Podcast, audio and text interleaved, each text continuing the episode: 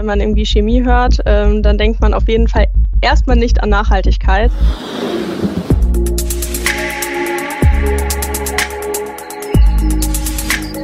Green Chef Talk.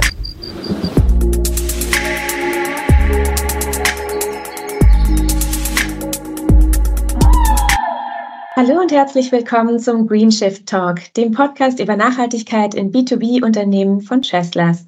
Mein Name ist Julia Bittermann. Ich bin bei Cheslers CSR und Nachhaltigkeitsexpertin und habe heute Nina Herten bei mir.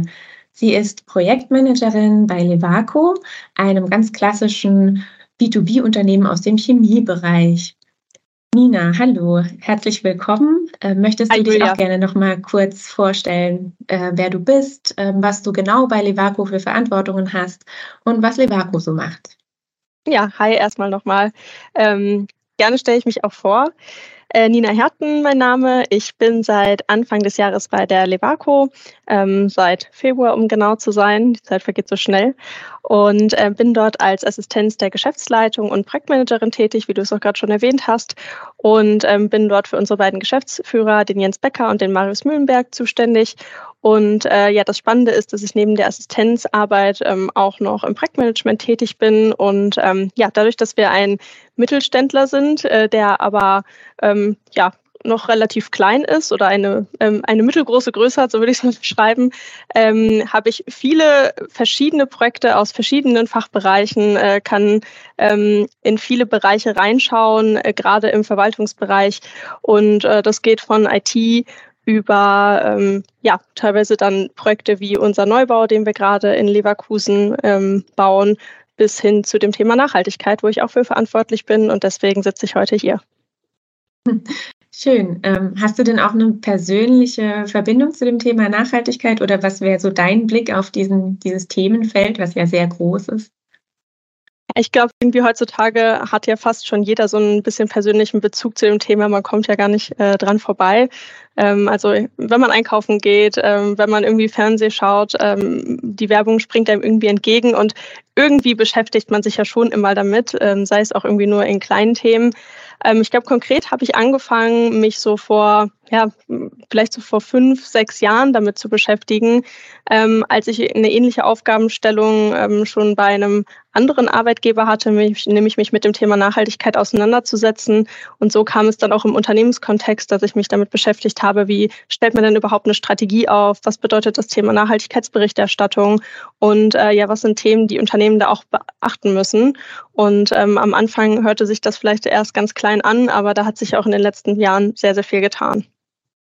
Ja, das stimmt. Da kommen wir bestimmt auch noch drauf zu sprechen, was ihr da so auch alles macht. Erstmal wollte ich aber mit dir einsteigen über eure Branche, weil also wenn man jetzt so über Nachhaltigkeit nachdenkt, wie du es auch so schon beschrieben hast, ein bisschen im Alltag, ich glaube, die wenigsten von uns denken da als erstes dann an die Chemiebranche.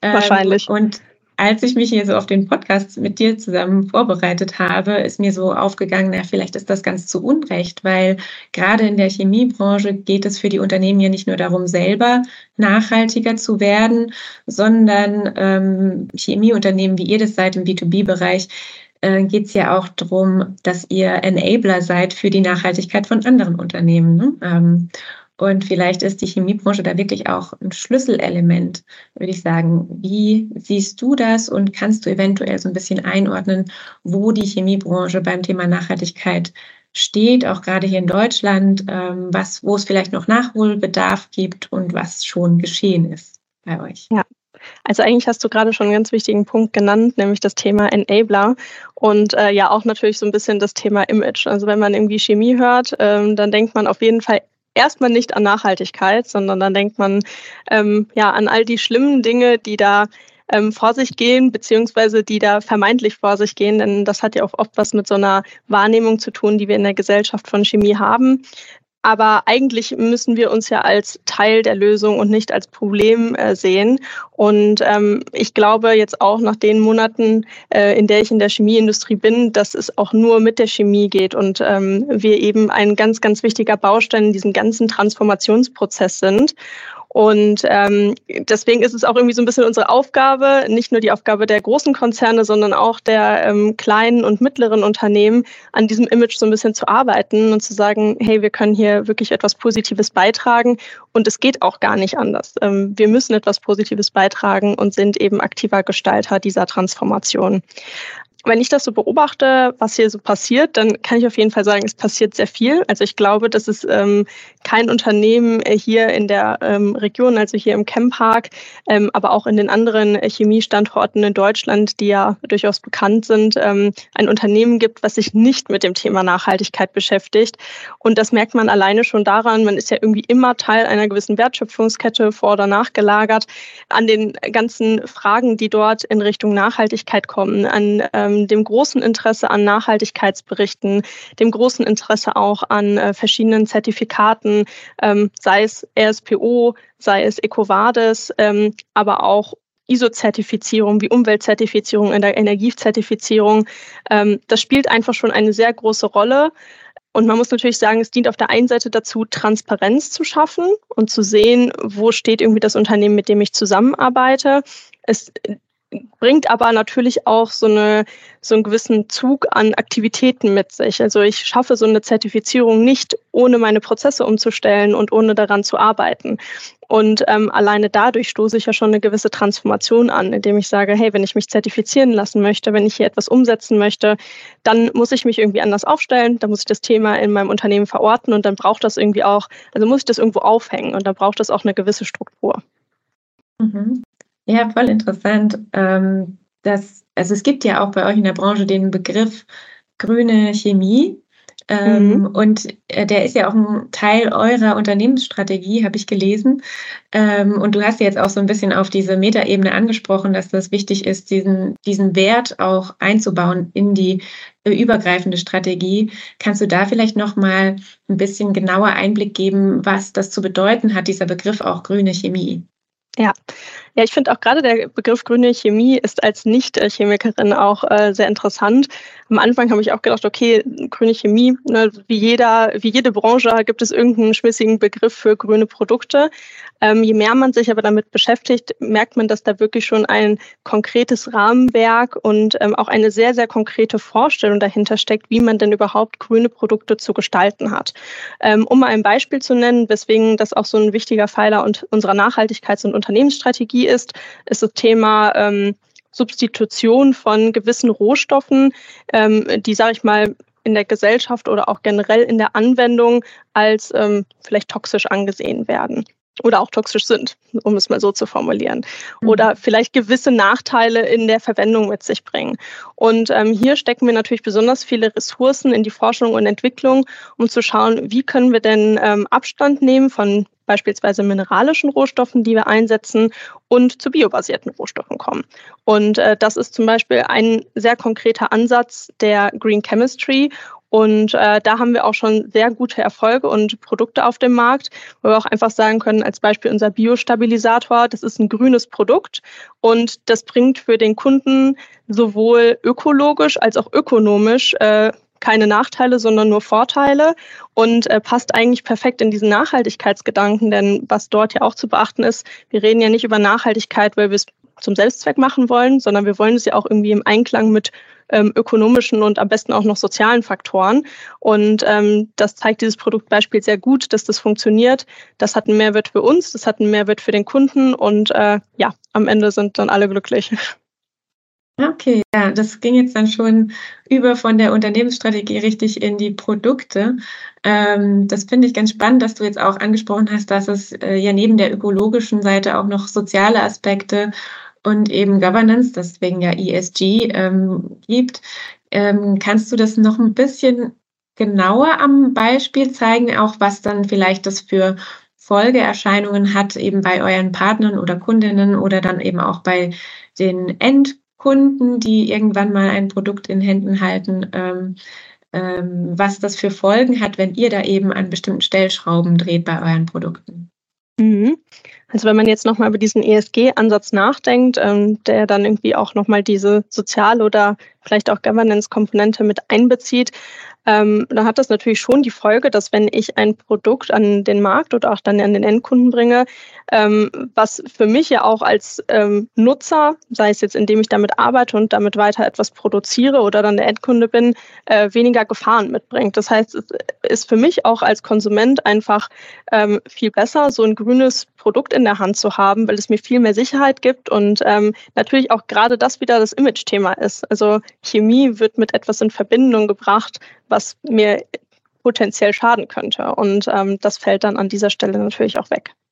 Du arbeitest ja einerseits eben bei Levaco, aber andererseits mhm. bist du ja selber auch Verbraucherin von diversen Produkten in deinem Alltagsleben. Ähm, und ich möchte jetzt so ein bisschen die Sicht eben der VerbraucherInnen mit reinbringen, ähm, die eben zu Hause stehen und bestimmte Dinge benutzen.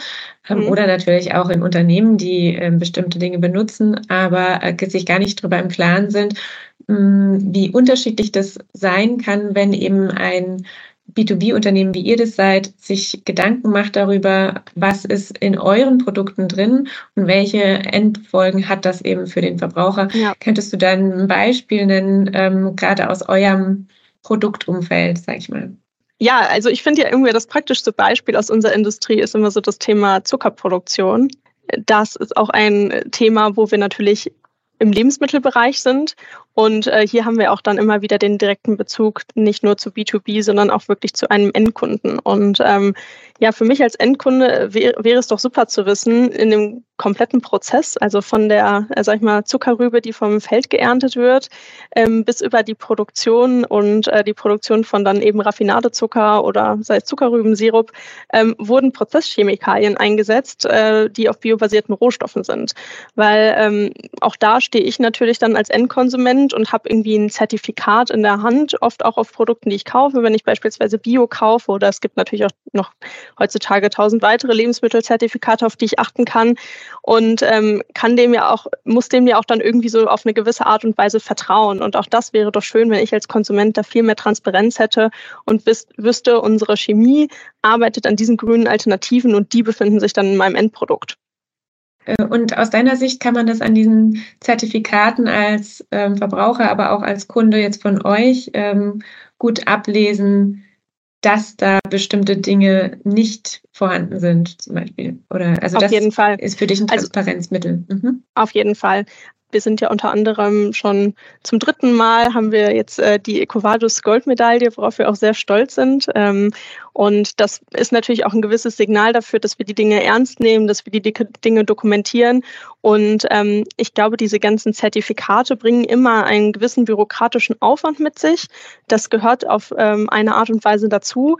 Aber sie schaffen halt eben auch diesen wirklichen Mehrwert, ähm, indem ich als Unternehmen sagen kann, meine Prozesse sind sauber und alles, was ich in die weitere Lieferkette reingebe, das erfüllt auch diesen Standard. Und ähm, deswegen finde ich es schon wichtig, dass wir dort das so ernst nehmen und ähm, glaube, wenn das alle so machen in der Lieferkette, dann kommen wir auch wirklich ähm, dahin, dass diese Zertifikate uns eben als einen erhöhten Standard anzeigen. Also ja, ich finde es gut.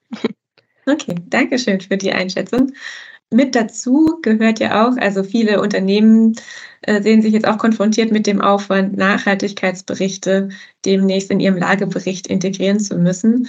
Ähm, mhm. Ihr macht das schon sehr lange, habe ich gesehen, ähm, schon seit, ich glaube, 2016 oder 2017. Genau. Ähm, und habt sie ab 2018, glaube ich, als Fortschrittsberichte betitelt. Kannst du erzählen, wie es dazu kommt, dass ihr schon so früh damit angefangen habt und dass ihr, dass ihr das jetzt Fortschrittsbericht nennt? Also erstmal ähm, war ich selbst verwundert, als ich hier angefangen habe, dass es schon ähm, so viel zum Thema Nachhaltigkeitsberichterstattung gibt, ähm, weil ja auch viele Unternehmen gerade sich noch erst mit der ganzen Regulatorik auseinandersetzen und sich so an das Thema Berichterstattung ähm, rantasten. Ich kann ehrlich gesagt zur Namensgebung äh, kann ich gar nicht so eine genaue Einschätzung geben. Ich glaube, das kommt eher aus der Historie heraus, dass man auch eine Zeit lang in dem Nachhaltigkeitsberichtwesen über den Nachhaltigkeitsbericht und dann die, den Fortschritt von gewissen KPIs gesprochen hat. Nichtsdestotrotz ähm, ist uns einfach bewusst und auch schon immer wichtig gewesen, ähm, hier eben eine gewisse Transparenz zu schaffen gerade auch was ähm, das Stakeholder-Management im Bereich des Bankenwesens angeht, für die das Thema immer wichtiger wird. Also das merken wir immer wieder. Äh, da kommt immer wieder die Frage, was macht ihr im Bereich ESG? Wo ist es niedergeschrieben? Was habt ihr euch dort für Ziele gesetzt? Und ich glaube, das ist auch wieder so ein bisschen ein Stück weit die Kultur, die wir hier halt eben pflegen. Also wir haben uns ja so ein bisschen auf die Fahne geschrieben, zwar ein Mittelständler mit einer gewissen Historie zu sein, aber auch eben agil und dynamisch. Also so ein bisschen der perfekte Spagat, sage ich mal, aus, äh, aus beiden Welten, von einem neuen und einem alten Unternehmen oder einem schon älteren Unternehmen. Und ähm, da hat es eben uns für uns auch dazugehört, dass wenn wir das Thema ernst nehmen, dass wir das eben nicht erst dann starten, wenn alle es müssen, sondern dass wir da Vorreiter sind und uns schon vorher damit auseinandersetzen. Und ich glaube, es hat man auch irgendwie einen gewissen Vorsprung, weil man ist mit dem Thema schon mal ein bisschen sicherer. Und natürlich müssen wir uns jetzt auch nochmal intern abstimmen und schauen, wie kriegen wir jetzt diesen Nachhaltigkeits- oder Fortschrittsbericht angepasst an diesen Standard, der jetzt ähm, auf uns zukommen wird. Aber der erste Grundstein ist da irgendwie gelegt. Und ähm, ich glaube, da wissen auch schon mal alle, wo sind die Stellschrauben, wo kann ich ansetzen. Und ähm, jetzt wird, glaube ich, der ja, die größte Herausforderung, ähm, sich nochmal damit auseinanderzusetzen, was sind denn unsere nicht finanziellen KPIs, wie stelle ich die auf im ökologischen und im sozialen Bereich und wie schaffe ich dort auch Zielgrößen, die gerade eben auch zu einem Mittelstand passen. Hm, sehr schön, ja. Da bin ich auch gespannt, wie ihr das umsetzt. Ähm, eine Zielsetzung ist mir noch aufgefallen, die bei euch ein bisschen raussticht. Ähm, und zwar geht es dabei um den Energieverbrauch. Da habt ihr euch mhm. ähm, das Ziel gesetzt, hm, glaube, CO2-neutral zu werden. Ähm, genau. Und habt auch jetzt schon den Energiebedarf um 25 Prozent senken können. Durch welche Maßnahmen habt ihr das denn geschafft? Ja, also ich glaube, da sind wir auch wirklich, äh, da kann man so sagen, sind wir sehr stolz drauf. Nicht nur ein bisschen wollte ich erst sagen, aber nee, das ähm, ist uns schon gut gelungen an der Stelle. Es geht natürlich auch mit dem Thema Green Chemistry einher. Ähm, es bringt uns ja nichts, wenn wir grüne Produkte entwickeln, ähm, die aber dann mit Prozessen, Produktionsprozessen herstellen, ähm, die nicht nachhaltig sind und in dem Sinne Energie verschwenden. Und ähm, was wir gemacht haben, ist die, die Leute, die wirklich in der Produktion sind, die am Ort des Geschehens sind, ähm, mal überlegen zu lassen, wie bekommen wir unsere Produktionsprozesse dann effizienter und ähm, haben dort durch Maßnahmen wie zum Beispiel Isolationsmaßnahmen an unseren, ähm, an unseren Produktions Straßen äh, 25 Prozent der Energie einsparen können.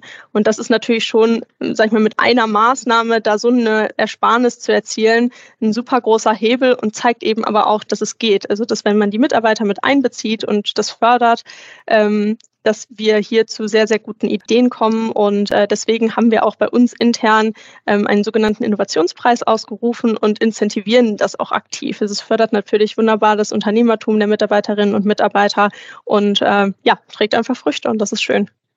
Ja, sehr schön. Ich denke, das ist auch ein großes Learning, dass, ähm, dass es äh, durchaus profitabel sein kann, auch eben die MitarbeiterInnen, die direkt äh, an den Stellen sitzen und arbeiten, wo es was zu verändern geben könnte, damit einzubeziehen und direkt zu befragen. Ja, ich glaube, das ist äh, schön, dass da eine Prozessteilhabe ist und dass ihr das auch anerkennt. Sehr schön. Auf jeden Fall. Ja, und es ist mhm. eben schön zu sehen, dass das wirklich gelebt wird. Also äh, das Thema flache Hierarchien, ich glaube, das ist dafür auch wieder ein perfektes Beispiel, das funktioniert.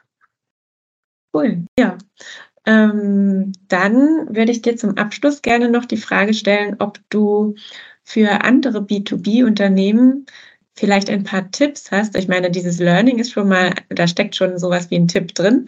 Ähm, aber hast du vielleicht selber auch noch aus deiner Erfahrung jetzt bei Levaco ähm, vielleicht irgendwas, was du mitgeben möchtest oder was, was du selber so denkst, das würde ich gerne noch umsetzen oder erreichen, um ähm, Levaco vielleicht nachhaltiger zu machen? Oder was siehst du vielleicht für andere B2B-Unternehmen oder gerade in der Chemiebranche auch als Möglichkeiten? Also wenn es vielleicht, wenn man einen Tipp geben kann, äh, ich weiß gar nicht, ob es jetzt so ein konkreter Tipp ist, ähm, dann ist es dieses einfach mal anfangen. Also ich glaube, was ähm, uns gerade an der Stelle auch ähm, ja eben erfolgreich macht, ist, dass wir äh, gewisse Dinge uns einfach mal trauen, einfach mal umsetzen. Ähm, wir bieten ja zum Beispiel auch an, dass wir auf Anfrage eben den Carbon Footprint für unsere Produkte ausweisen. Und ähm, das sind alles so Themen, wo wir uns auch langsam herangetastet haben. Äh, das war jetzt ein sehr konkretes Beispiel, aber um das vielleicht nochmal einzuordnen, es machen noch nicht viele Unternehmen, obwohl es irgendwie auf dem Markt sehr gefragt ist, weil ein hohes Risiko vielleicht auch besteht, zu sagen, okay, vielleicht mache ich mich dort zu transparent oder vielleicht hinterfragt jemand meine Berechnung Berechnungsmethodik. Aber wir haben uns damit beschäftigt, äh, wir haben uns da Wissen angeeignet und ähm, dann kommunizieren wir das auch an den Markt. Und ich glaube, gerade so eine Herangehensweise ist aktuell total wichtig. Ähm, wir stehen alle irgendwie mittendrin in dieser Transformation, aber irgendwie auch noch sehr stark am Anfang. Und ähm, ich glaube auch gerade die, vielleicht so auch die deutsche Mentalität oder Kultur ist immer sehr stark so ein bisschen Risiko und Angst geprägt. Und wenn wir irgendwie eine wirkliche Transformation haben wollen, dann muss man sich irgendwie auch so ein bisschen, bisschen mehr trauen und mal ins kalte Wasser springen. Und ich glaube, das ist da der Tipp, den man irgendwie, sei es B2B oder B2C-Unternehmen, mitgeben kann. Und ich glaube, damit fährt man an der Stelle auch ganz gut. Und ähm, ja, das bedeutet natürlich auch irgendwie so eine gewisse Fehlerkultur zu leben und ähm, ja, vielleicht ähm, denkt man in ein paar Jahren zurück und würde gewisse Dinge anders machen. Nichtsdestotrotz wird man dadurch trotzdem Schritte vorangekommen sein. Ja, ich glaube, das wäre so der Tipp, den ich mitgeben kann. Was ich selber gerne noch umsetzen würde, ist auf jeden Fall das Thema Nachhaltigkeitsbericht. Ähm, auch wenn sich das immer etwas bürokratisch anhört, freue ich mich schon auf die Diskussion auch um das Thema äh, KPIs ähm, und sich auch noch mal mehr mit dem ganzen Thema Ökologie, ähm, Soziales und ähm, Ökonomie in Einklang bringen, weil ich glaube, das wird auch eine ganz interessante Diskussion, die man im Unternehmen führt. Und ähm, auch das ist wieder so ein, so ein Wandel und auch so ein bisschen Art von Change Management. Wir sind irgendwie alle unsere ökonomischen Kennzahlen gewöhnt und die kann äh, ein Finanzler oder Controller wahrscheinlich noch besser runterbeten, als ich das gerade könnte. Ähm, aber sich da auch nochmal an so ein ganz neues Konzept irgendwie ranzuwagen und ähm, in andere Richtungen zu denken, wird nochmal eine spannende Herausforderung, auf die äh, ich mich freue. Ja, sehr schön. Ja, das finde ich schön, dass du dich darauf freust. Viele sehen das ja als eine Hürde an, aber ich glaube auch, da stecken eigentlich Chancen drin für die Unternehmen selber, da auch ähm, an sich und in sich zu arbeiten und sich klar zu werden über verschiedene Dinge, die die eigenen Prozesse betreffen. Genau. Ja, vielen Dank. Das war ein super Schlusswort auch von dir. Und ich bedanke mich für die Einblicke, die du uns gegeben hast in eure Branche, in euer Unternehmen und was ihr schon so alles umgesetzt habt. Ihr seid ein äh, echt gutes Beispiel dafür, was wir hier im Podcast so vorstellen möchten, nämlich ja, innovative, mutige Ansätze ähm, und ja, erste Schritte, die getan werden, eben gerade im B2B-Bereich und wie wichtig das auch ist für uns alle.